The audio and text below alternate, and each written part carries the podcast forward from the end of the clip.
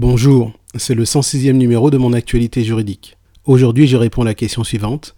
Quelles sont mes indemnités en cas de départ volontaire?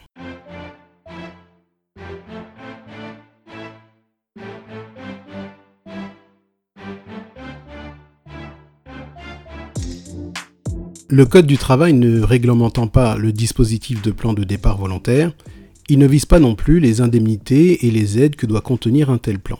Il revient donc à l'entreprise de fixer les contreparties au départ volontaire, et ce par voie de négociation avec le représentant du personnel.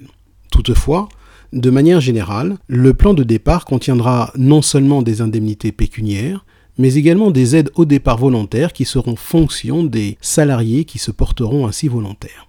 Sur un plan pécuniaire, l'indemnité versée au salarié qui part sur la base du volontariat sera supérieure à l'indemnité légale ou conventionnelle prévue en cas de licenciement économique.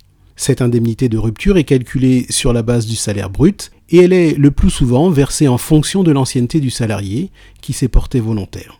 Cependant, son montant exact ainsi que son mode de calcul seront déterminés par l'employeur après consultation des représentants du personnel, comme je l'ai indiqué précédemment.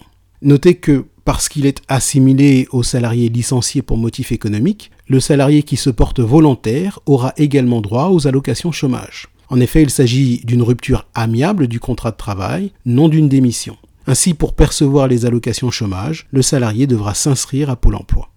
Bien souvent, le plan contient, en sus de l'indemnité de départ volontaire, un nombre d'aides diverses variant en fonction de la situation du salarié.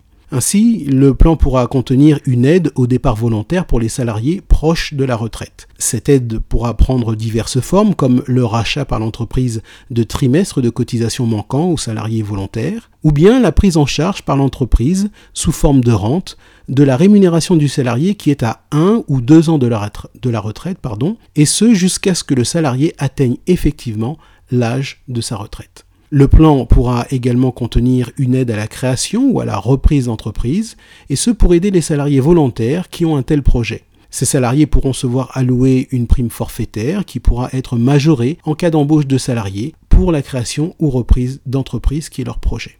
De même, ces mêmes salariés volontaires pourront également bénéficier d'une aide technique et administrative pour la réalisation de leur projet. Enfin, l'instauration d'une aide à la reconversion professionnelle est également possible.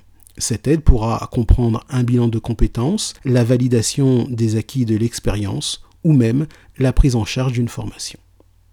C'est la fin de ce flash briefing. Ce week-end, pensez à activer la skill Mon assistant juridique sur votre enceinte connectée Alexa ou bien sur l'application mobile Alexa de votre téléphone portable. Vous aurez accès à notre dossier sur les procédures de licenciement économique. De même, vous pourrez également demander à être rappelé par l'un de nos assistants si vous le souhaitez.